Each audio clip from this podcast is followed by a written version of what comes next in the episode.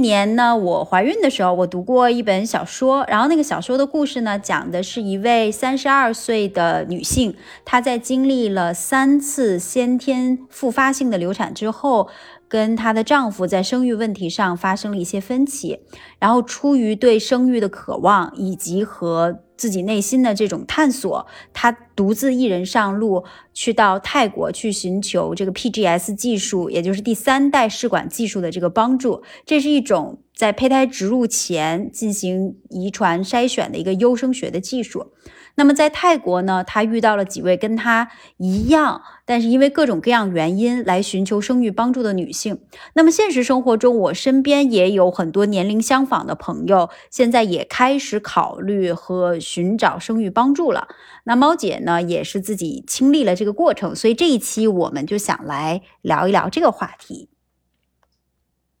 嗯，大家好，我是猫姐，我今年是本命年三十六岁。我大儿子 Valentino 现在是两岁五个月了。那因为我三十六岁也不年轻了嘛，然后猫姐夫比我呃大十三岁，所以我们两个都不年轻。其实呢，我们一直是想要呃两个孩子的，所以去年底我们就开始准备要二胎。那到现在基本上也是一年的时间了，我们有很认真的自然尝试。呃，中间呃因为想要孩子这个心情比较迫切吧，我们也做了一次试管。但是呢，就比较遗憾，也没有成，呃，所以我其实现在是在准备第二轮试管，呃，因为其实有 Valentino 的这个过程，我也知道我们当时怀胎的过程也不是非常的顺利，虽然我们做了各种检查，呃，显示都很健康，没有什么病理上的问题，嗯，但我觉得怀孕这个事儿其实它是有玄学在里面的。那我是备孕了两年，在三十三岁的时候才怀上 Valentino。那从那时候开始呢，我了解了很多呃生育相关的知识，我现在都发展到可以给朋友看激素六项还有备孕体检报告了。就我最近旁边有两个朋友也在经历呃比较困难的这个备孕，他们都会把像他的激素六项的报告啊、备孕的体检报告呀发给我看，然后我就会说哦，这个我们这边是怎么说的？说这一方面是我自己的经历，嗯，让我很想做这期节目。还有呢，就是说我前几周在微博上看到了一个帖子。嗯，让我当时觉得聊这个话题是非常刻不容缓的。这是一个有近三百万粉丝的一个大 V，这个帖子发出来两天就有六万人点赞。我无意中看到我关注的人就转发了这个帖子。他这个帖子是一个很短的呃文字的内容，他是说啊，三十五岁后生育能力断崖式下降是十七世纪法国农村的数据，根本不适用于现代。然后呢，他说用现代的数据研究显示，如果双方没有生殖疾病，二十八岁跟三十七岁怀孕的概率是差不多的。那为什么老是宣传三十五岁之后生育能力断崖式下降呢？就是因为冻卵行业啊，还有试管行业在背后推动这个舆论。呃，他认为就这个冻卵行业和试管辅助和生育的行业是在贩卖生生育焦虑，让你去冻卵，让你去做试管。我其实看了非常非常的生气，因为我自己也在经历这个过程嘛，而且我做了很多相关方面的研究。呃，然后因为我自己的经历，我嗯比较坦诚的跟我旁边的一些很亲密的朋友分享，我也知道他旁边有很多这样的人，他在经历同样的事情。嗯，所以我看到这个帖子格外的生气，因为它是一个非常简单的、粗暴的、不科学的，而且是违背常识、违背科学的一个帖子。而且他是一个这么有影响力的大 V，呃，他很多粉丝都是呃女性，而且他号称是女权的这种在国能扛大旗的这种人物吧。就他说这种话是非常不负责任的。我看到底下有很多年轻女孩的评论，也就就是觉得很支持他呀，希望就很感谢他说出的真话呀。我年轻的时候其实也受这种思想影响，呃，所以我其实年轻的时候也没有对我的身体和生育的能力有深入的了解。就我一直以为我很健康啊，我很有活力，我随时想要孩子都可以。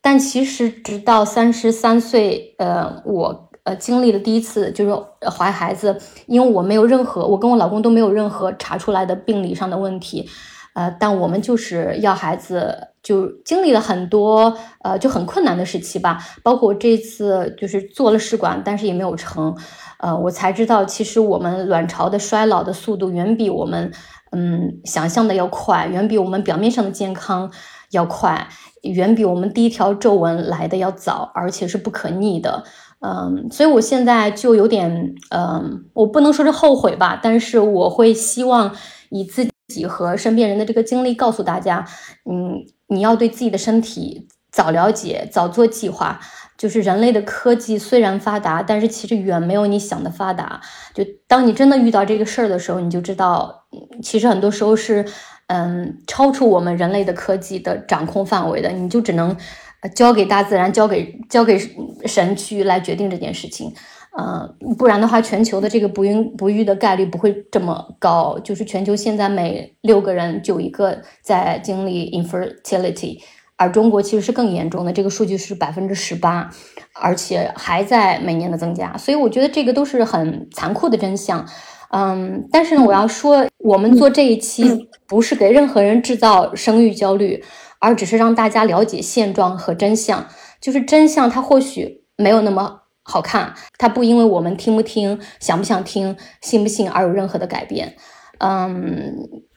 对，这就是我我们想去聊这期话题的这个初衷。准我自己在准备这一期话题的时候，其实我也一直在思考一件事情，就刚才你提到的，到底现在说的这个三十五岁的这个年龄节点，到底是不是一个人为的，或者说呃一个行业去故意制造出来的这样一种焦虑？那我觉得这样，你可以先分享一下你的这个经历的，希望通过我们的个。这一期的节目，通过我们自己个人的经历，去给大家带来更多的启发和思考。嗯嗯嗯，哎，对，就是呃，在我分享我经历之前，就针对刚才闯妹说的，就是说这个数据它是不是一个人为或者某个行业推动的一个舆论的结果，还是说真的科学上就是这样的？我也呃之前做了一些研究，我就简单分享一下我看到的数据啊。官方的数据显示呢，就是三十一岁。生殖能力开始下降，三十七岁左右，这个下降曲线是变得更陡。然后四十二岁，就四十岁之后，其实你在美国，因为美多美国做试管啊，辅助生殖这个技术很成熟，也非常商业化，他们很多试管的诊所是不收你的，就是他为了提高自己是呃这个诊所嗯成功的这个概率，他很多诊所是不收四十岁以上的女性的。就我查了一下三个官方的数据吧，一个是美国妇产科医生协会，一个是英国生育协会，还有美国国家卫生院卫生研究院，就这三个都是我觉得就实打实的顶级政府机构啊，它网站上都很清晰一致的说明，呃，包括它有图表就显示二十到三十岁的时候，你的生育能力基本是一条平缓的曲线，没有太大的变化。那三十一岁它成为 critical point 开始下跌，然后三十七岁你看到这个曲线就更陡了。就是我们说的断崖式下跌，然后呢，它呃，我看了一个很详尽的报告，我没有完全看完，但是我看了一些 key points，就是美国卫健委他引用的这个数据，就是一九九一年，根本不像那个博主说什么十七世纪法国农村的数据，呃，最新的一个针对呃很多样本量的做的一个控制变量的一个科学研究报告，是一九九一年在荷兰针对一千六百三十七名女性性做的一个呃非常详尽的有二百页的一个报告。那这个报告是现在很多呃官方机构都会引用的一个报告的数字。那这个数据就显示，嗯，就是我刚才说的那些，嗯，然后呢，它的结论就是说，三十一岁之后受孕的可能性迅速下降，但这个可以通过持呃呃继续更多周期的这个呃受孕过程来来补偿。意思就是说，你单次受孕的成功的概率是迅速下降的，但是比如说啊，呃，一个三十五岁的人和一个二十五岁的人，你。他两个人都自然的尝试了十二个月之后，那你这个成功的概率相差没有那么的大，大概是百分之二十的差距。嗯，但是呢，其实用我的经历，我可以坦白的说，你自然尝试十二个月或者二十四个月，就是说你你这十四个月、二十四个月，真的每个月在你排卵的时间、固定时间必须要去呃发生性行为，就这件事儿是非常头大的，就是。我觉得就是大家都三十五岁左右的人了，就这件事儿，大家就不要自欺欺人了。他根本不像年轻的时候就觉得啊，可能你这个性的冲动呀都是很强烈的。你其实到中年三十五岁左右，就这个每个月固定时间让你去发生性行为这件事儿本身就非常的压力很大，你就感觉两个人跟就是动物一样嘛，就本身就毫无浪漫可言，而且会让你的心理压力非常的大。嗯，所以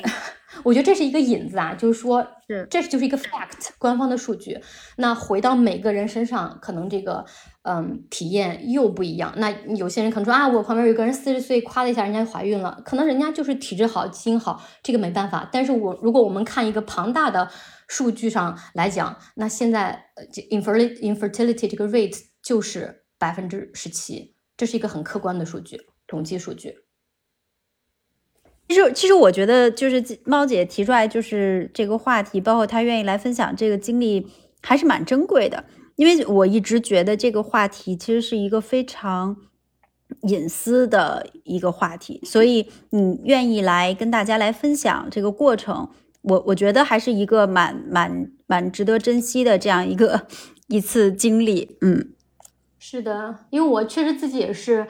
经历这么多之后，呃，其实这个过程中我也经历了一些，比如说不愿意相信啊，然后每个月当你来例假的时候，你就会经历一阵儿对身体的这个失望，嗯，然后我更多的可能越来，呃，就经历过很多次失望之后，我就呃也很惭愧，就是说自己对身体的了解是如此之少，如此之晚，我也很惊讶，也是说在这样一个信息泛滥的时代，其实我们这方面的信息仍然是一个。嗯，避讳公开聊的一个私密的话题，当然，就生殖的话题，永远它是有它的私密性在，它不可能像去聊其他话题一样那么的开放的去聊。但是呢，我就觉得有，如果说人群中有六分之一的人，他这变成了一个难言之隐，那他就已经是一个很大的数字了。那所以，我其实是。愿意把我的经历，就是很坦诚的分享给大家，就希望至少给别人一些呃经验、一些启发，而且我觉得更多时候是一个心理的安慰，就让大家知道你不是一个人在战斗，就这件事不是你一个人在经历，很多人都在跟你有同样的经历。那我就说一下我自己的经历啊，我是呃今年二月份，因为其实我。我们第一胎怀的就是就比较难嘛，而且加上我们年纪比较大，所以当我们有这个二胎的计划的时候，其实我们马上想的就说那就做试管嘛，不要再等了。呃，我们去咨询了呃医院，然后咨询了我的呃上一次生孩子这个产科医生，就试管这个过程，嗯，其实你知道你做试管的时候，你就感觉到自己就是一个动物，就平时我们可能。就会觉得，哎，人是一种，就是呃，比较更接近神的一个生物吧，就是有很多灵性的部分在。当你真正的做试管的时候，你你就觉得你，嗯，呃，面对的就是冰冷的数字、科研，然后呃，医生会也没有太多情感上面的沟通，只是说，OK，你有这个困难，你想达到什么样的结果，然后医生根据你的体检报告去制作一个方案。那简单来说，试管它就是，呃，把卵子和精子去，呃，在体外。受精，然后移植进你的身体嘛，所以你在呃做这个计划之前跟医生沟通，然后医生会给你开个很长的 list，然后你跟你的呃伴侣都要做很多检测。嗯，这个检测我来来回回大概做了一个月，因为比如说有些是你可能来家来例假第三天，比如说那个促卵泡激素你要做这个检测，剩下的有的是你需要空腹做的，有些是抽血，还有像心电图呀、检查乳腺呀、检查呃阴道的一些分泌物来看一些 H，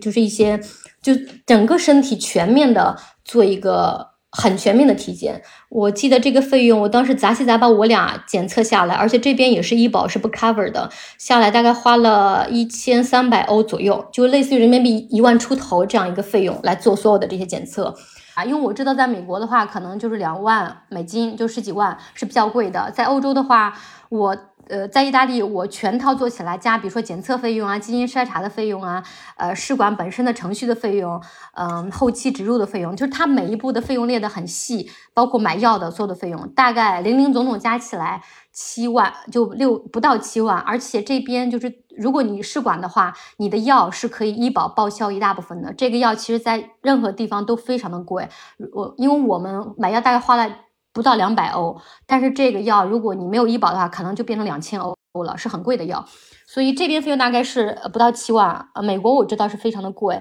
然后国内我了解的情况就是三到七万都有。呃，然后有些人他会买一个 package，比如说 package 我有几次促白，几次植入，就一个大套餐，嗯，可能比如说十几万这样子。所以而且大城市小城市这个费用也不一样。然后医生拿到这个报告之后会看哦哪些地方出问题，哪些地方没有出问题。呃，其实我们两个都是很健康的，嗯，没有生殖上、病理上的问题。那我对比三年前有两个数据降的非常的厉害，一个是 AMH，就是那个呃呃缪勒管激素，抗缪勒是抗抗缪勒氏管激素。就是我的卵子储备是跟三年前又跌了一半，而且我本身先天性的就不高，因为这个可能作为一个常识，我不知道其他女性知不知道，就是我们在胚胎的时候，在妈妈肚子里的时候，我们会将来会带多少个卵子，这个就是确定的。那你出从出生那刻开始，你的嗯可用的卵子的数量就在逐年下降，那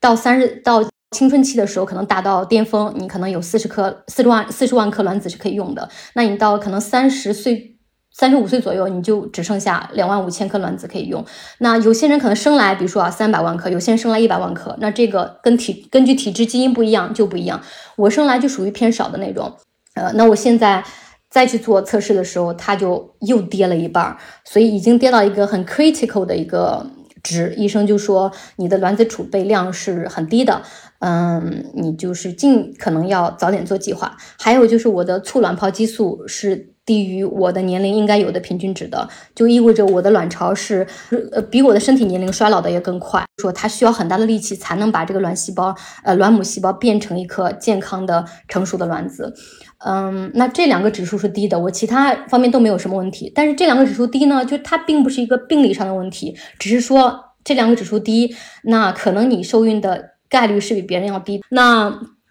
医生给我初步的方案就说，你反正已经生过一个宝宝，你子宫啊各个脏器是没有问题的。呃，你是想激进的还是保守的？我当时就觉得，哎，我们第一次尝试嘛，我保守一点吧。如果不行的话，还有机会。那医生 OK，如果保守的话，因为你例假比较稳定，其他脏器都很正常，我们就不不促排，就提取一颗你正常这个月会排出的这个卵子，然后在体外跟精子结合，然后。做成受精卵植入到你的体内，嗯，那我说 OK，所以我没有经历促排这个过程，但是我记得前呃，从你来例假第一天，然后我就跟医生打电话说 OK，我来例假了，那医生就 OK，你要接下来每天吃这个药，打这个针，每天几点固定的时候打。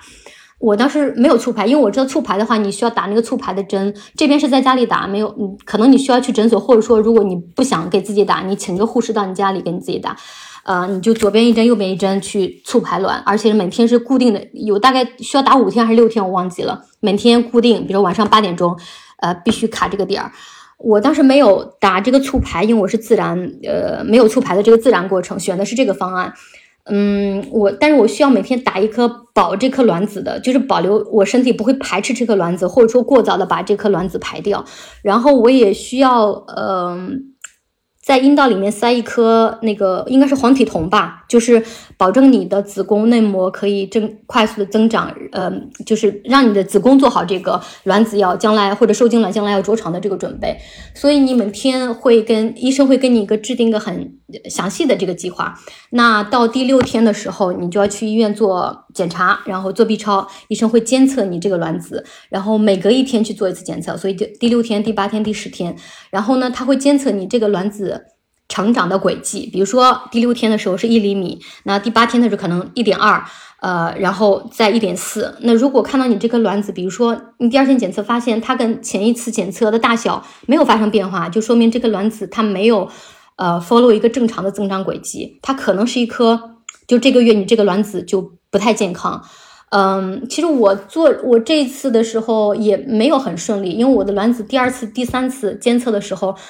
呃，比如说应该是百分之二十的增长，我可能就只增长百分之十，就长得太慢了。那可能到第三次监测的时候，医生就说，嗯，OK，医生就给我开了某个剂量的药，我就需要注射在我的皮下，来让这颗卵子长大。医生就说，We give you，呃，We give this egg another chance。就如果是说，呃，你 take 了这个药两天之后，我们再检查，它还是没有长到它应该长到的大小，那我们就放弃这个 cycle，就说明这颗卵子，嗯，它不是一个呃，就是很理想的卵子。我说好，那我打了这个针两天之后，第四次应该是在第十二天的时候监测的时候，医生也第十天忘记了，就医生说 OK，它的增增长速度涨上来了，那我们。隔两天再做最后一次检测，看怎么样。那隔两天，那这颗卵子它比较争气，就基本上长到了一点九吧。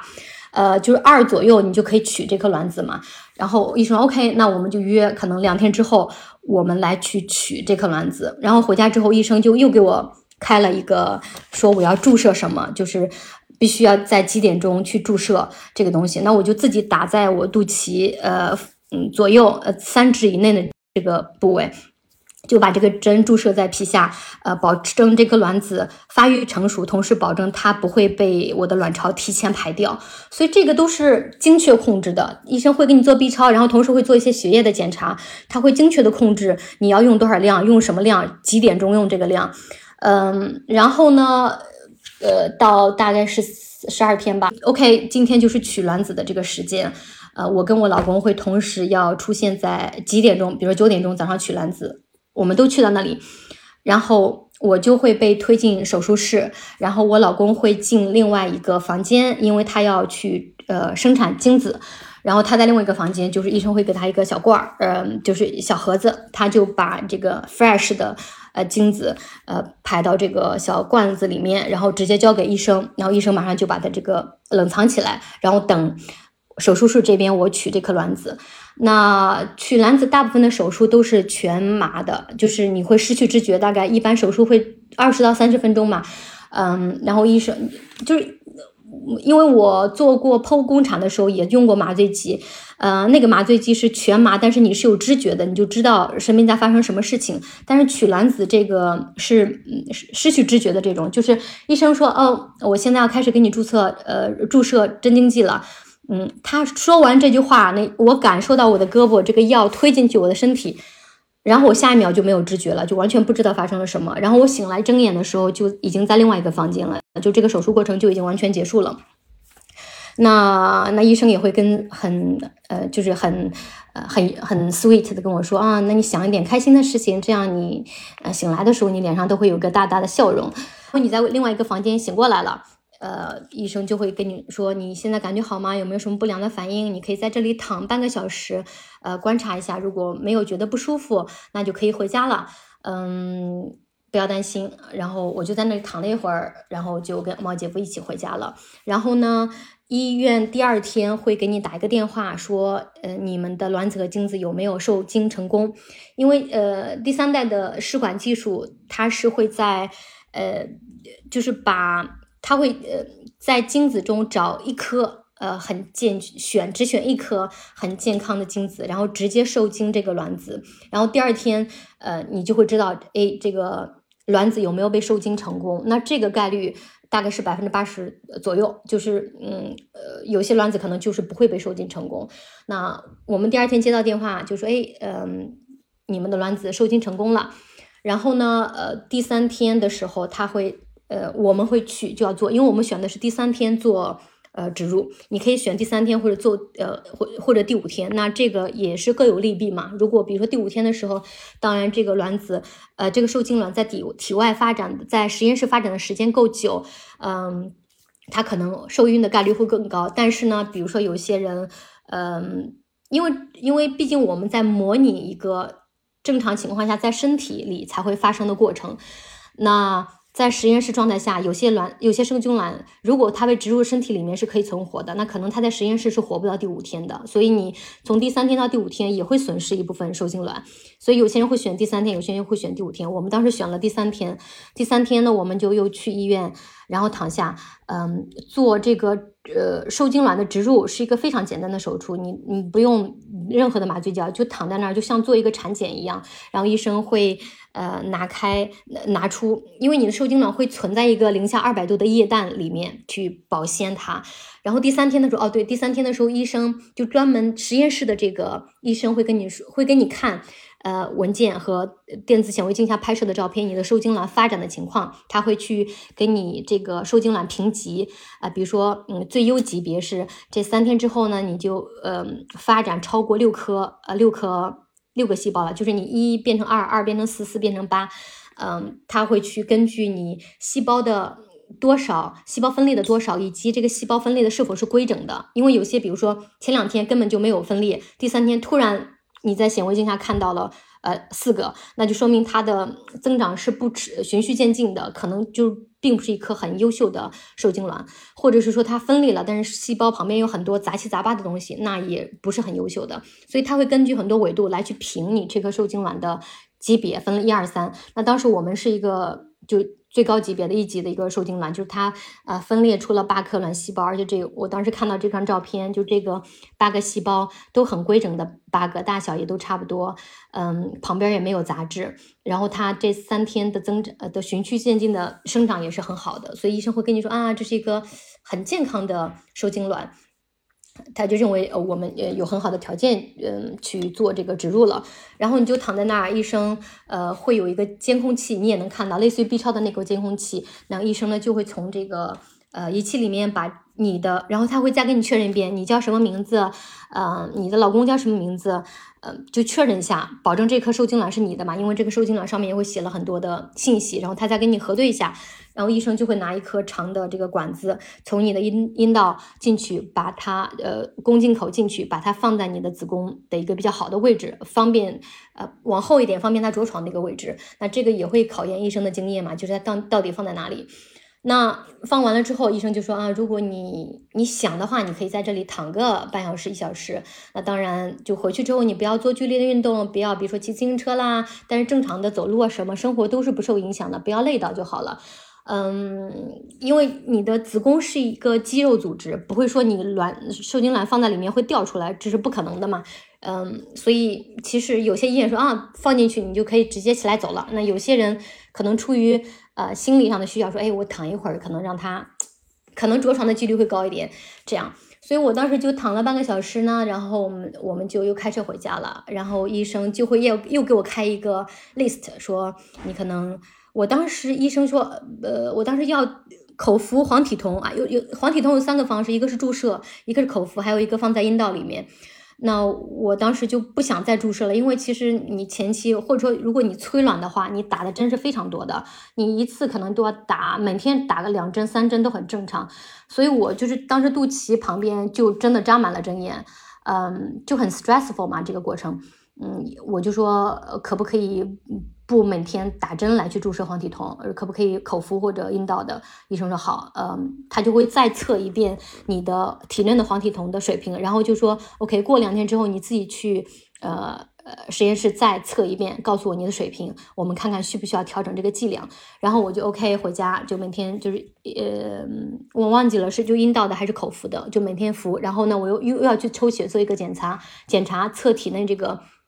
黄体酮的水平，然后医生 OK，这个数字看起来不错，那你就继续目前的呃医疗的方案。然后是呃受精卵植入那一刻，呃那天算起十四天之后，你去医院抽血，呃你去实验室抽血做一个 HCG，就是促那个什么绒毛激素，就嗯直接反映你是否受孕了的那个激素，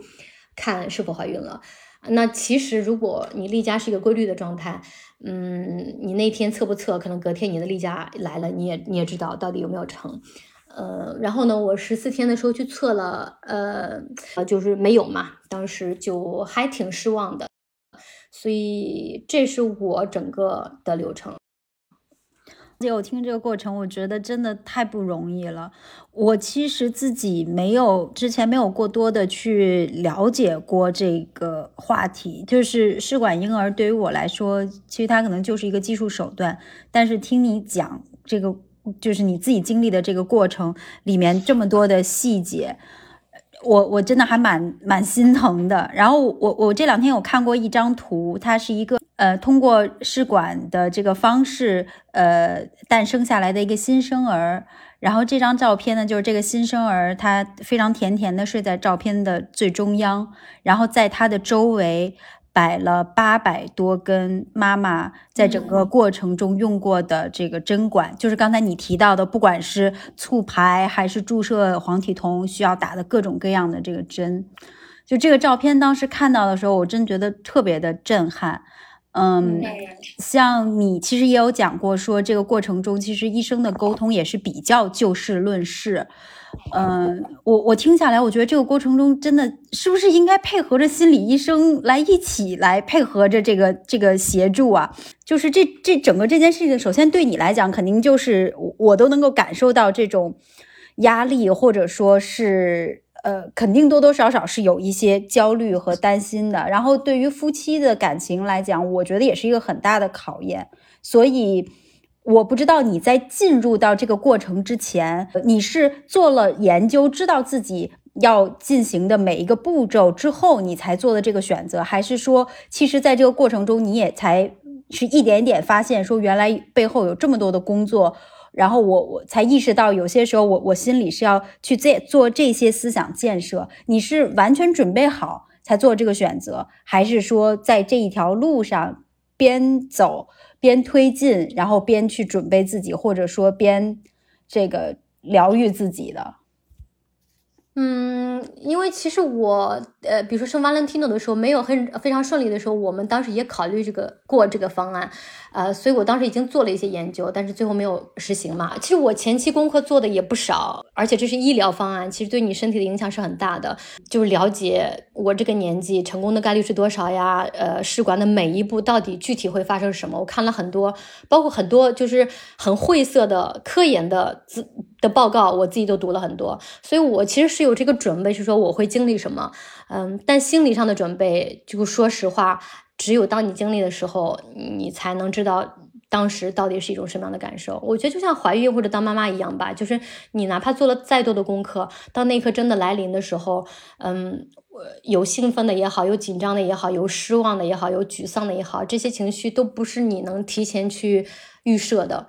只有那一刻来了，你才知道哦，原来是这种感觉。嗯，我我觉得我呢是因为只尝试了一次，嗯，而且我三十六岁嘛，虽然我。一些激素指标显示的不怎么样，啊，但我觉得还好，是说我想，哎，我们至少呃在钱上没有太大的压力，然后我也没有因为我的工作的情况，我也不需要说跟老板请假啊这种，我时间上也没有太大的压力。我觉得说，哦，呃，一次不行，虽然有失望，但是我们还可以再来，嗯，所以，但是我知道，其实我旁边有些人，无论是经济的压力也好呀，或者说有一份朝九晚五的工作。呃，因为你知道做试管，嗯，其实我我都建议有些人，你你就是有一个月的时间，就不要去工作去做这件事情，因为呃，我不知道在国内的情况，像在这边，你比如说你每天要注射呀，或者隔一天你要去做产检，那你在国内你要做产检，可能这半天一天就没了，你能每天就去请假吗？或者说你不能太 stressful，你你很可能影响你受孕的概率，那你又要工作，面对一些杂七杂八的事情，其实压力是非常大的，嗯。那我自己经历这个过程，其实我觉得最大的是说，呃，你期待以及做了很多准备，呃，但是你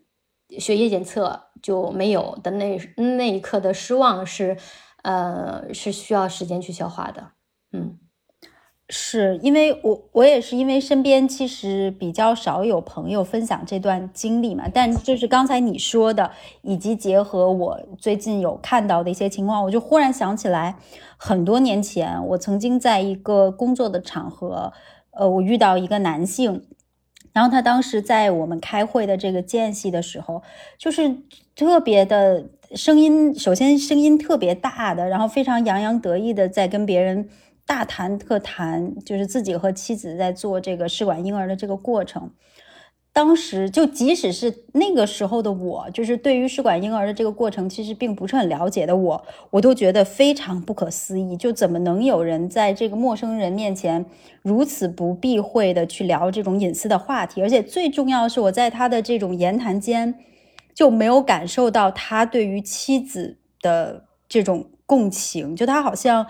聊的这些事情都只是想要表达自己非常想要孩子的这种意愿啊！我记得我当时就完全听不下去，我就愤然离开了那个会议室。嗯，所以我想问问艾玛，就是你自己，你对于呃冻卵呀、试管婴儿啊这些概念，你了解的多吗？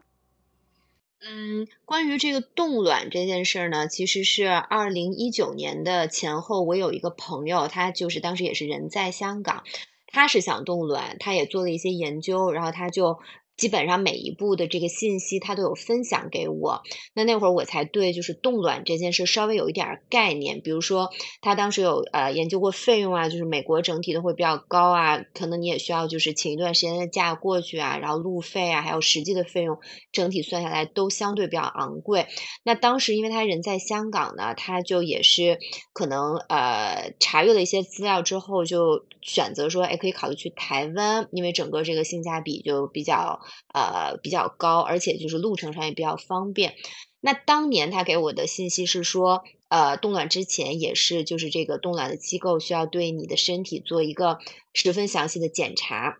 来评估你适不适合做冻卵这件事儿。那如果你通过了评估呢，之后呢，你是可以把这个就是针和这个药剂带回香港，然后你自己打针来追踪这个实际排卵的情况。那这些冻卵的机构，它在香港本地也是有一些合作的医院的，那你就可以说。呃，就是追踪的这个过程中，你可以去到香港的医院，然后出一些这个检查的报告。那香港的医院就可以再将这个报告回传到台湾。那如果一切都 OK 的话，之后确定这个取卵的日期，那你就需要提前一天飞过去。那也就是说呢，他当时的这个如果是真是实践了的话，一共是需要去台湾两次。那第一次就是可能比如说待个一两天先检查一下身体。那第二次呢，就是也是待个一两天就完成这个取卵。那二零一九年的时候呢，这个费用的报价大概就是十二到十五万的新台币，但这个是几年前的行情了哈，那可能现在就是价格肯定是有所变化的。那我我那个朋友当年呢就是三十六岁，他当时也是测了那个猫姐刚刚说的那个 AMH 的这个激素呃荷尔蒙的这个值，那他就是。属于 low fertility 的这个呃 range，就是受孕力相对比较低的。那他当时也给我看了他的这个呃呃，就是分类，一共是分四个档位。那他是属于倒数第二嘛？那最差一档的就是这个 very low，它是属于 low 嘛？那最好就是 optimal，中间还有一档就是 satisfactory。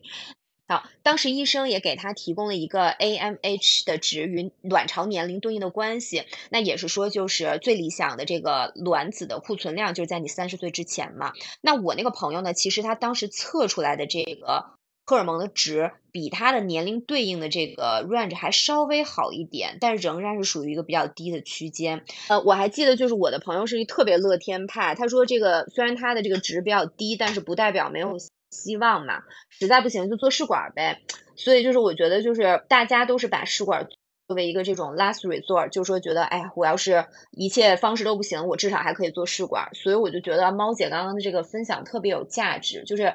呃，我们要清楚知道，就是你以为的那个选择本身是不是一个成功概率非常高的选择。那当然，我这个朋友最后他是出于各种原因吧，他并没有去实践冻卵，嗯。然后就说到这个试管婴儿成功率低这件事儿呢，其实我第一次知道还是看电影儿，就是我很喜欢的有一个演员，就是在那个美剧《亿万 Billions》里边演的其中一个男主角，他那个 Paul Gil 呃 Gil Giamatti，他是二零一呃一九年的时候演了一个电影叫《Private Life》，那当时讲的呢就是说。呃，他的女主角是一对四十多岁的夫妇，他们是多次尝试这个试管婴儿失败之后，又转向代孕引发的，就是一系列的故事。然后当时里面也有一些镜头哈，就跟刚刚刚猫姐讲的一样，就说是比如说女主角要持续的给自己打针啊，然后不停的做去做检查，然后再加上费用其实也是蛮昂贵的，因为她试了很多次。那呃，我当时就才发现，哦，原来试管其实是这么难的，根本就不是说大家想的，就是说我作为一个 last resort 就轻而易举可能就可以呃尝试成功。然后呃，就是传媒在那个最开始的时候提到的那个呃那本书，其实是不是就是那个作家傅真的那个斑马？那这个作家呢，他其实是自己经历过三次的胎停，那女儿是通过那 PGS 来成。成功筛选出的唯一一个胚胎，那当时他也提到，他这个小说的创作灵感是基于他自己这段非常痛苦而且黑暗的这么一个经历。那，呃，我觉得他的分享也是很勇敢的。他在就是这个新书发布的时候接受采访的时候也提到，是说，呃，他觉得如果女性不书写这个经历，那谁还来书写？就是很多人这种难以启齿，就是无人可以分享，也没有人可以一起承担这个。压力和痛苦的这么一段经历，呃，他也提到说，他一开始对于备孕和要孩子这件事儿，他想的是非常非常简单的，觉得可能甚至说自己可以去选你在哪一年生，生一个什么属相的宝宝，什么星座的宝宝，觉得好像说这个就是一切都是可以在计划之中的。但是真正去实践的时候，就发现远远没有这么简单。而且他还分享了，就是说这个反复流产带来的那种就是无法避免、无可言说的呃耻辱感和自我怀疑。我当时看这本书，就是还要看他的专访的时候，觉得特别的心疼。嗯，我也觉得就是说，呃，我们探讨这个话题，也是希望大家就是呃对这些呃听起来就是比较生涩的名词，能有一个更具体的认识吧。就是可能也会大家思考一下，哦，这是不是你？的一个就是辅助的手段。才刚才那个奈妮说的这一点，也是我后面想跟你们两个人讨论的哈。就是，嗯，咱们现在咱们三个人都已经已经做了妈妈了，然后我觉得咱们三个人其实都相对来讲是属于比较享受当妈妈这种感觉的。那么在我们的身边，我想肯定有就是朋友对于生孩子这件事情有不同的态度。嗯，应该也有，就是坚决不生的，或者有是说我想生，但是我想先忙一忙工作，或者是说我再等一等，我再想一想，或者是也许想要很久，要要不上，然后我就放弃了，可能各种各样的情况都会有哈。那么你们作为朋友，呃，你们会给自己身边的这个想要生孩子的，但是他可能想要再等一等，或者是。呃，因为各种各样的原因，想要再看一看的这个朋友，你们会会是一个什么样的态度？你们会去劝他赶紧生，或者说你们觉得，哎呀，别人的事儿我就不操心了，嗯。因为其实我自己现在也处在就是跟孩子的这种蜜月期嘛，就每天都沉浸在对孩子这个爱里。但有时候我也会提醒自己，就是在跟朋友去分享这种幸福感的时候，不要 变成那种让别人特别烦的催生型的朋友。因为我一直觉得啊生育这个是一个很私人的话题。然后我经常想说，你你你不要老去这个管别人的闲事，这个是我对自己的提醒。那我不知道，因为现在我们有了一些这个思考，尤其是当我们了解到说这种辅助生育的手段，嗯，它可能像刚才艾玛提到的，它也许不是说我们最后的一根救命稻草的时候，因为大家都对朋友是充满了爱的嘛，你你们是怎么样的一个态度？会给一些建议吗？嗯，我的话呢，如除非是关系特别特别好的朋友来主动问我的意见啊，否则一般我不会主动 提供评论。就是如果是问到我，我可能会建议，就是说你要做好就是比较辛苦的这么一个准备。那如果是那种想生但暂时是忙工作的好朋友呢，我主要会说一下，就是体力上我觉得是一个很大的挑战，还有就是说。怀孕后，你身体恢复这个阶段的这个情况，让对方有一个心理准备。呃，但我可能不太会，就是属于催生型的。嗯，因为我就是催生型的。但我觉得是这样，就像艾玛说的一样，就除非是关系特别好的朋友来问，那我就想，哎，我在什么情况下会催生呢？我觉得这个人需要同时满足四个条件。第一个就是跟我关系非常好，而且他知道我是真心关心他的，不是说会被我的这种关心烦到。我觉得第二个就是他超过三十五岁。第三就是我知道他喜欢孩子的，就是他是有这个想要孩子在自己生命里出现的这个计划的。第四就是他们夫妻都有经济条件养孩子。我觉得如果说我知道，哎，他这四个条件都有，包括我们的共同的朋友里面，我也知道，呃，有朋友是这样的情况，那我就会劝生。而且因为我自己经历过这些，嗯，而且我对相关的呃现状有不少的研究吧，至少我觉得我可能我比九十百分之九十九的人对。自己的这个身体啊，现在这个医疗的状况，呃，到底能帮我们帮到哪儿？这个我都是有，嗯，就是有一定的积累的。然后我就会告诉他们说，不要等，就是你想要孩子，你想的时候，孩子不一定会来，孩子不一定会选你，因为而且超过三十五岁，就是从你准备做各种检查呀到生啊，我们这个年纪其实很顺利的，大部分人都是一年左右的时间。何况那些不顺利的，比如说不顺利，你要做试管啊，或者说你你做了基因筛查发现，比如说你跟你老公就有基因匹配的缺陷，你们可能呃合成的受精卵注定可能百分之七十五都是我流产。嗯，或者说你本身有长期的身体的问题，不检查不知道，表面上看起来还挺健康，结果都会导致你受孕低，或者免疫问题排斥啊这种，你直到你真的做了检查，决定想生孩子那一刻，你才知道，其实你会面对很多很多的问题，这根本不像我们看电视上演的那种，就好像就是发生了一次关系马上就有了，就根本没有那么容易，不然就是全球这个不孕不育的概率不会。高达六分之一，在中国是最高的，就百分之十八，所以这个数字是很吓人。你想想，百分之十三、十八是什么概念？就快百分之二十，就是我们身边身边可能每五个朋友都有一个经在经历这样的事情。所以我自己是，就是满足这上面说说的那四个条件的时候，我是会催的。呃，而且我不是说就是催赶紧生，我就会说你先做个检查，看看就咱们的身体是不是有这个条件等。如果你做了检查，各方面都非常好，你可能说，哎，我可能再等两年。我觉得你你知道，你至少对自己的身体有了解，你知道你是有这个条件等的。那很可能你本来处于哎想生不想生都可以，或者现在生不生呢？有其他事儿要忙。你一做检查，你可能看到那个冷冰冰的数字的时候，你就知道，可能你根本就没有这个。Buffer 没有这个机会去等，你可能就马上做这件事情都不见得能来得及，嗯，所以我其实是以我 亲身的经历，呃，我会劝旁边的朋友说，有没有检查呀？检查怎么样了？结果给我看一看，准备怎么样了？你有什么问题吗？随时可以问我。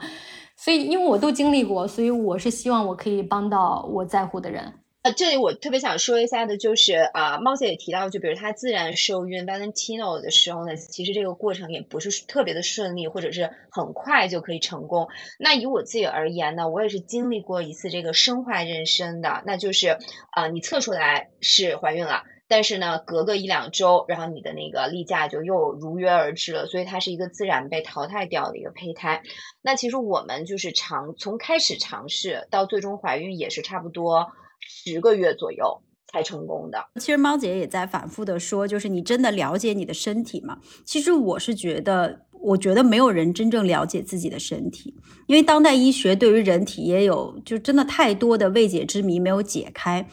那我我，但是我同意猫姐说的一点，就是至少先去检查一下，知道自己是不是。可以再等，我身边也有很多朋友，对他会想说这个，我我我再等一等，或者是我需要去等一等。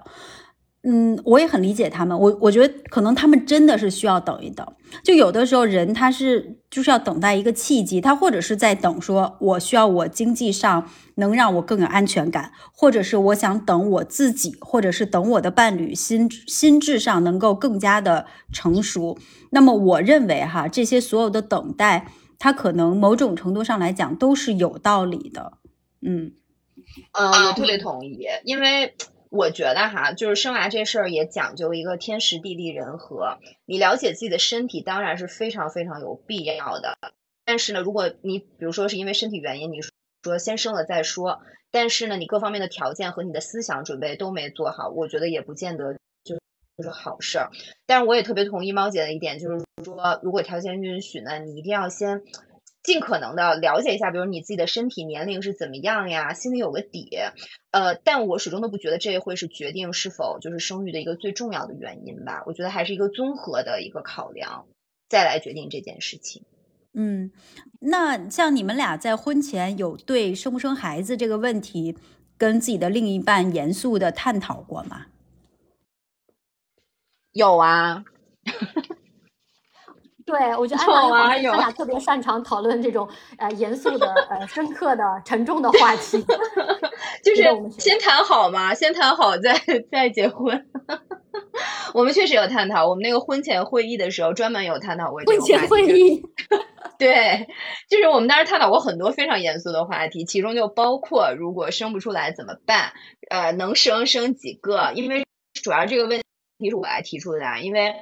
呃，当时我呢是觉得生不生我都是可以接受的，如果生不出来我也没有什么所谓。但因为黄色它是来自一个大家庭嘛，我有点担心，就是说他或者是他家人本身可能都会希望他也是生好几个孩子。那我们俩当时的观点也。也是基本一致的，就是如果能生的话，可能是生一到两个都可以，男女也都没所谓。那如果是生不出呢，他也 OK，也觉得不一定就是说一定要领养啊或者怎么样，就生不出来，我们俩就过一辈子二人世界，我们也觉得是就很很 OK 的，这个是我们的共识。嗯，我觉得我跟猫姐夫属于在重要问题上，呃的共识一直是靠默契来驱动的，不是靠婚前会议来觉得。嗯，但是我是觉得艾玛这种行为是非常好的。我觉得一些呃深刻的、沉重的影响我们一生的事情，我们是需要呃很正式的去讨讨论它的。但我跟猫姐夫好好在我们可能在原则性性的问题上的是都是可以形成共识的。那所以我们两个虽然没有认真聊过话题，但是我们在谈恋爱的时候，呃，简单点到过，我们彼此都知道啊，在人生中我们是希望有小孩的。嗯，再加上他是有个姐姐，我是有个哥哥，我们跟姊妹的关系都非常的好，所以我们都是希望这将来有家庭，呃，一一个、两个、三个，就玩笑话，可能两三个这种，我们都是能接受的。而且在日常生活中，他是那种特别喜欢跟小孩玩，然后所有的小孩都特别喜欢他的那种大人。所以，其实我们结婚之后，就是他求婚之后，我们可能可能就马上就觉得，哎，生孩子这件事儿就可以自然而然的发生了。嗯，哎，像我和森爷哈，我们两个人都是独生子女。然后我自己小的时候是一直觉得一个人是非常孤单的。你们就是双方的这种原生家庭是独生子女嘛？你们觉得这个会对你们家庭计划有什么样的影响？嗯，我是独生子女啊，但是我一点都不孤单。我觉得，可能我就是挺喜欢。一个人的这种，那黄四儿他是四个兄弟中的老二，这里先送上一下我对我婆婆的敬佩之情啊，养了四个儿子，实在太厉害了。那，嗯，我自己的就是这种独生，我是独生女，对于我生不生娃这件事儿，就是好像没有什么特别大的影响，因为我自己想过哈，如果我不是遇到了就是呃想嫁的人，我可能都也不一定会结婚，那就也不一定会生娃了。而且我二十多岁的时候呢，其实是更偏向。不结婚或者是结婚不生娃的这么一个这个风格的，那后面就觉得说生一个也挺好，但是呢，就是呃黄四儿他们就是四个兄弟的感情都是非常不错的，然后呃所以他对于就是比如说呃我是不是要通过生娃来传宗接代这个事儿，他也没有什么执念，就觉得你想啊，反正有四个兄弟的，肯定有人得生吧，对吧？所以自己不生也不会给家族拖后腿，所以他的这个心态也是比较轻松的，也没有说就是呃一定要要生或生几个这样子。我们俩后来属于比较佛的在这一点上。嗯，我我跟猫姐夫还在，我记得是今年初，就是我们两个决定啊想要呃二胎的那个呃会议上，晚餐会议上。我们呃，就突然我们两个都比较严肃啊，就说哎，我们来聊聊这个话题。其实是猫姐夫提起的，嗯，因为我们一胎就是呃，孩子当时也一岁多了，然后我们一胎其实准备的也不是很顺利嘛，所以呃，他是今年四十九了，我三十六，所以生育年龄上都不年轻，那可能要二胎这个呃事情就是一个就时钟在滴答滴答响，就时间不等人的这个话题。那有一次晚餐上，我们就很严肃的聊到这个话题了。我就说，哎，我们两个，哎，你跟姐姐的感情，我跟我哥哥的感情都非常的好。呃，我是觉得，就是一个兄弟姐妹是父母能给孩子的最好的礼物。呃，我们可能只能陪孩子走一段路，但是一个兄弟姐妹是可以陪伴一生的。嗯，猫姐夫他也特别同意嘛，他就很慎重的点点头，他说，嗯，啊，we can survive another one。再来一个吧，我还能承受，因为 Valentino 当时正处于这种睡眠倒退期，天天晚上哭，我俩都得醒醒两回。但是我们在那个关档口讨论这个话题的时候，他就也就是挺可爱的，说 We can survive another one，再来一个。所以其实我们在那一次聊完之后就说 OK，那咱们就计划起来吧。呃，无论是自然的还是试管，就走起来。嗯，我我很巧，就是前两天我跟森爷我们也在讨论这个话题，就是刚才猫姐说的这句，就是兄弟姐妹是不是父母能给孩子最好的礼物？后来我们俩聊来聊去，我们自己得成得到的一个我们的结论是，孤独这件事情，它是每一个人一生都要面对的一个功课。那么，一个很有爱的童年。然后很有爱的父母，然后兄弟姐妹的陪伴，那这些呢都是能够帮助去缓解孤独的充分不必要条件。那我也觉得，其实家人嘛，不论是父母还是兄弟姐妹，都并不是孩子自主选择的。但是他未来的朋友和他的伴侣，那这些有可能会陪伴他一生的人，我们其实希望孩子。可以自己去更多的选择，所以想到这儿呢，我们其实也缓解了一些。如果我们没有机会要二胎，或者我们没有机会有其他孩子的话，那对于小顺儿来讲，他自己一个人，我们希望他是也能够把自己人生要面对的这个这个功课、这个课题去给自己克服好。嗯嗯，当然当然，因为我嗯。其实我们在呃，我这次做试管就是没有成的时候，就那天晚上我还挺呃难过的嘛。猫姐夫也是，嗯，他也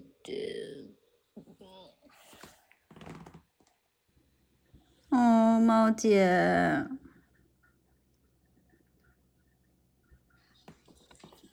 抱一抱猫姐，嗯。猫姐，你你哭我都要哭了，不要哭，完了我也要哭了。我也是。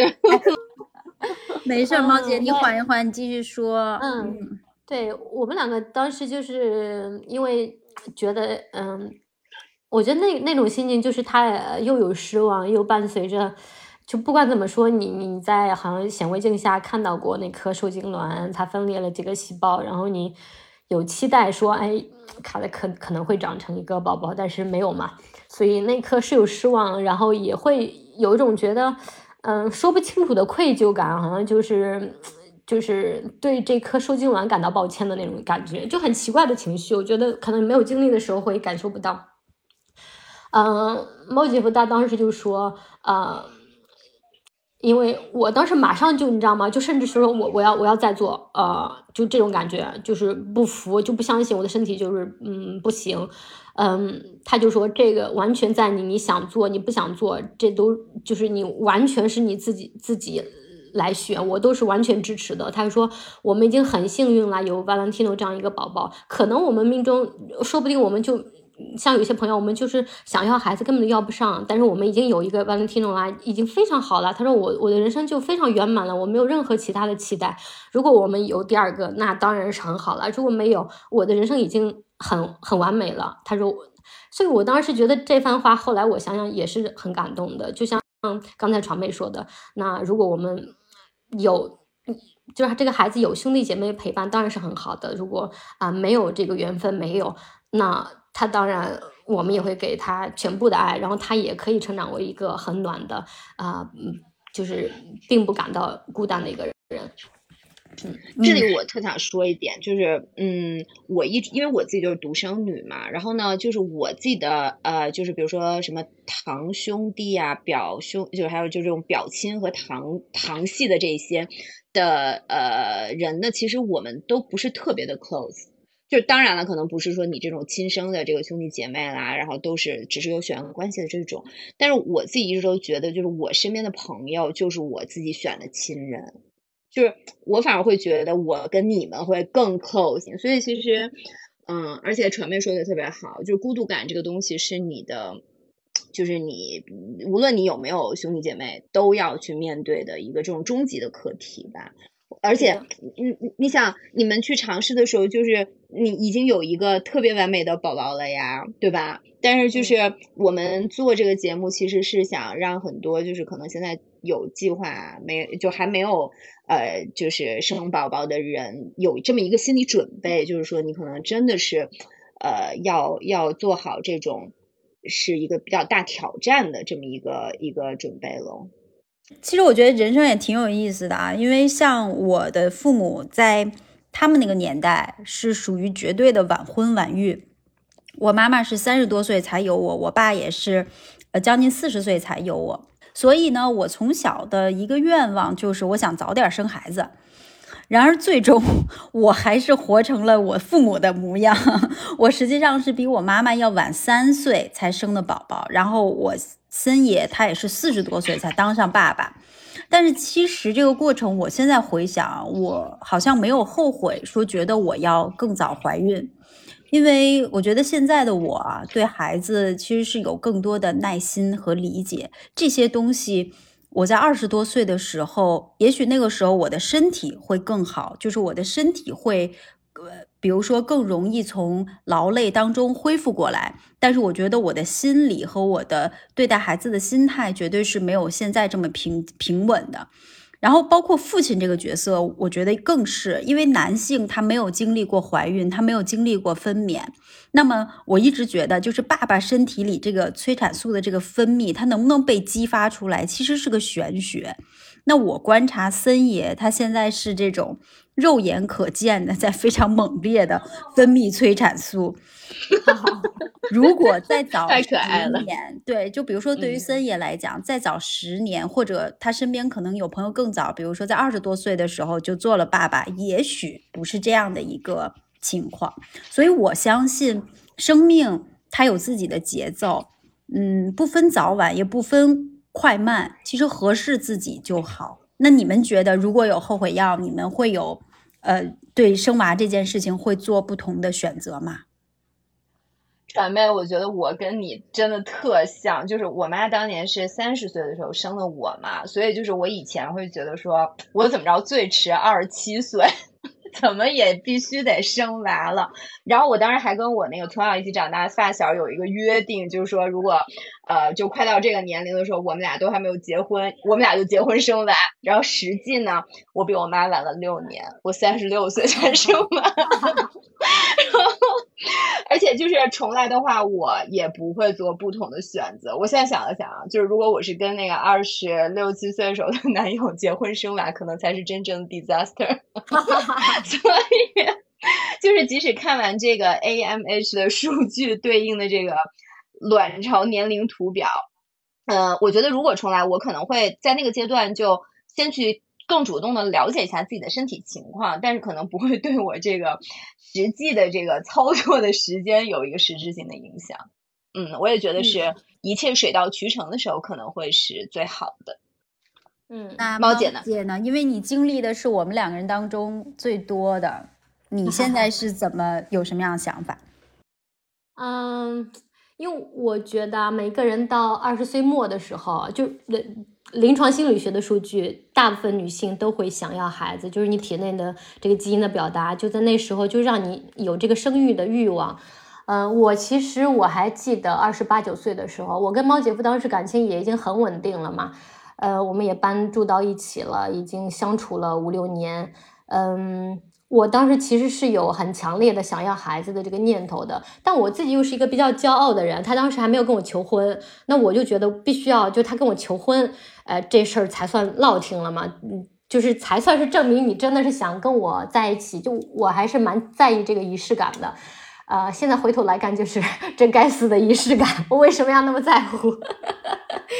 嗯，所以如果真的有后悔药，我可能，哎，我记得当时我在群里还分享，就是我真的有那么呃几次，我差点都想说，呃，就是脱口而出说，嗯，我们生个孩子吧，就是在我三十岁左右的时候。就当时还没有求婚的时候，但我觉得我当时已经是我对婚姻没有，就是我在乎他向我求婚，就以证明这个人他是如此的爱我，他就想这辈子跟我一起过，我很在乎这个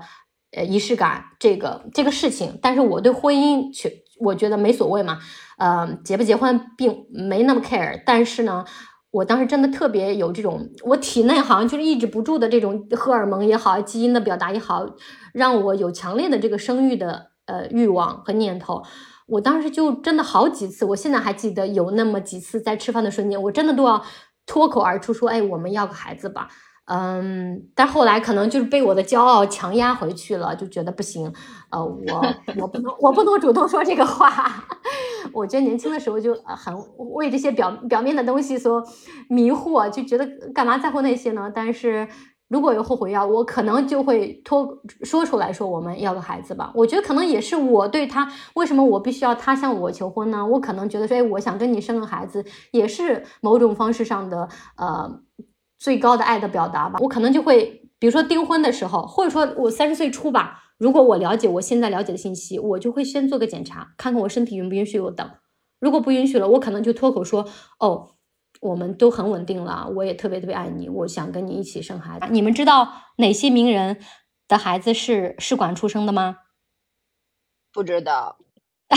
有有任何名字在你脑海里蹦出来的吗？我知道欧美很多，因为他们比较就相对来讲比较坦诚嘛，就是呃比较呃 open 的去讨论他呃他，我觉得在任何地方他都是带着一点呃隐私的，或者说有一点点羞耻感的，有一点点私密的，带着社会禁忌的一个话题。但是呃你知道吗？最让我震惊的是谁？是 Michelle 奥巴马，奥巴马的老婆，她两个女儿都是试管出生的。Really？嗯，他写那本自传《Becoming》的时候，就是登上畅销榜好几周嘛。他在里面其实第一次坦诚是说他。经历过一次流产，然后受孕很困难，然后他两个女儿都是通通过试管出生的。那其实这对很多人都是一个鼓舞，因为这他是如此的一个 icon 式的人物，然后他呃这本书又是那么的畅销，其实很多女性都是被他这件事情鼓舞去做试管也好，或者说去哦嗯跟朋友和亲密的人分享，是说我在经历这件事情，就是他会，我觉得这些名人和有影响力的人，他们的呃。坦诚的分享会让这个话题变得没有那么的禁忌，或者没有那么的有羞耻感。因为我看他这本自传，当当时有句话其实很触动我，我看了之后，我心里就有一种呃强大的电流通过，被共鸣到，也深深的觉得我此此刻也在经历这样的情绪。他就是说，嗯，当他流产的时候，他觉得，嗯，I failed。或者说，my body failed me，就是你有一种你的身体辜负你的感觉，呃，我觉得这种感觉是很很难跟别人去描述的。当别人没有这种经历的时候，嗯，所以我觉得我都很难描述这是一种什么样的感觉，呃，是夹杂着失望、痛苦，嗯，以及。你就是觉得你的身体在就是辜负了你这件事情，但是奥巴马他也很坦坦诚嘛，他就说，当他在书里面把这段经历分享出去之后，他觉得 so deliberating，就是感到自己一种强大的释放的被解放的感觉，呃，因为他觉得这就是他带给了很多女性呃羞耻感。所以，我那很多人很多人分享感，就是在网上留言，就说，呃，很感谢他分享这段经历，是非常非常 inspiring 的，嗯，然后你知道另外一个很出名的试管的，呃，席琳迪翁，他是三，他现在有三个孩子，他第一个孩子在是他三十三岁的时候通过试管出生的，然后他后面两个双胞胎儿子是他经历了六次试管，中间流产了一次才来才才生出来的。所以，我我觉得她 she's such a strong woman，因为你知道吗？六次试管，每次你打的针，每一次你经历的思想的压力，而甚至她经中间经历过流产，我觉得，呃，是很多人都嗯，就是非常非常难以承受的，就这个压力、心理的负担，以及这段路很多时候都是你一个人在走，或者只有你的伴侣跟你分享，或者家人吧。有时候你可能出于。我觉得各种各样很蠢的原因，其实包括我这次做试管，我都没有让我家人知道。但是，呃，就没有成之后，我当时跟猫姐夫就说：“我说下一次我们做的时候，我要很坦诚的跟我家的家人分享，因为我就觉得这种情绪是很 heavy 的，你需要亲密的人跟你一起去走这段旅程，你会觉得，嗯，deliberating 很多，嗯，所以这是我也是我自己的经历。然后我也看，嗯，去年的时候那个 Jennifer Aniston 就《老友记》里面。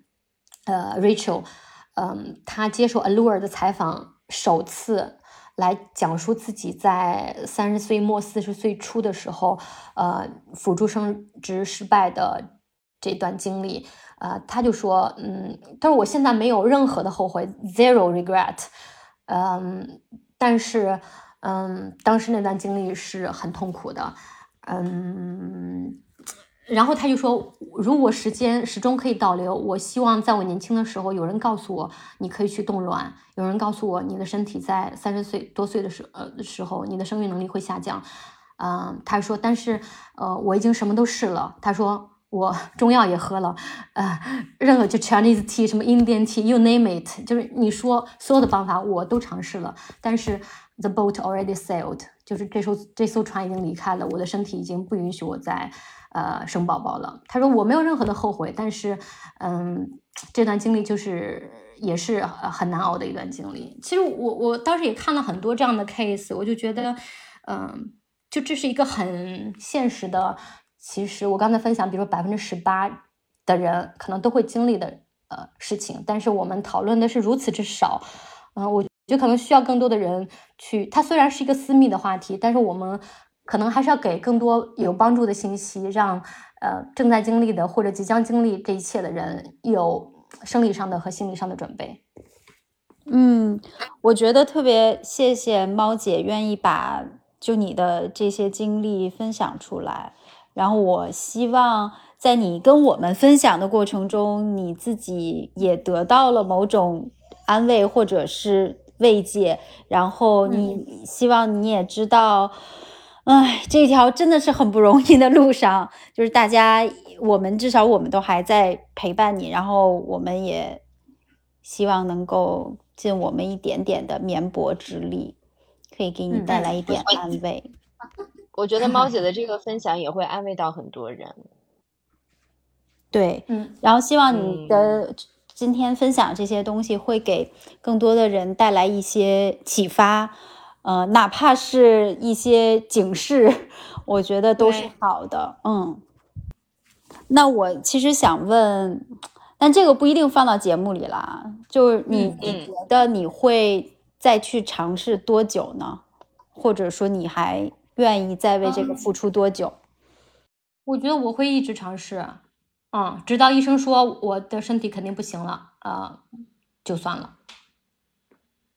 嗯，其实其实坦白讲啊，我觉得你当过母亲，你知道，就像我们之前聊顺产啊，什么剖腹产的各种痛苦，嗯，其实我觉得好像它是一个自然的过程，你经历过了就经历过了。嗯，我其实是比较不愿意 victimize 我自己，好像是说我这个过程中牺牲了多少，付出了多少，呃，我不愿意这么想这个过程，想自己，因为我就是想要这个孩子，我愿意花很大的力气，嗯，所以我觉得这些过程其实都是可以克服的，呃，